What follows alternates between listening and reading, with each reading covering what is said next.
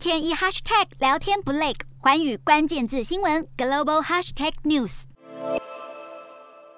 过去座无虚席的电影院只剩小猫两三只。俄罗斯电影产业在好莱坞集体撤出后，面临无片可放的窘境。据统计，去年俄罗斯就有近一亿五千万人买票进戏院，人数是欧洲国家中最高。以当地连锁电影院卡洛为例，自普丁挥军乌克兰后，业绩就掉了七成，也因为绝大多数的外语片都是俄语配音，相关生意跟着大减三分之二。俄罗斯电影产业被迫与西方分道扬镳，扶植国片或是往东引进亚洲电影是目前唯一的可行方法。但有业者认为，亚洲片碍于文化鸿沟，可能很难引起俄罗斯人共鸣。俄罗斯电影产业刚从疫情复苏，马上又被战事打乱。政府承诺将金援电影制片与戏院，同时提供减税优惠，希望乌俄危机可以成为国片前进的动力。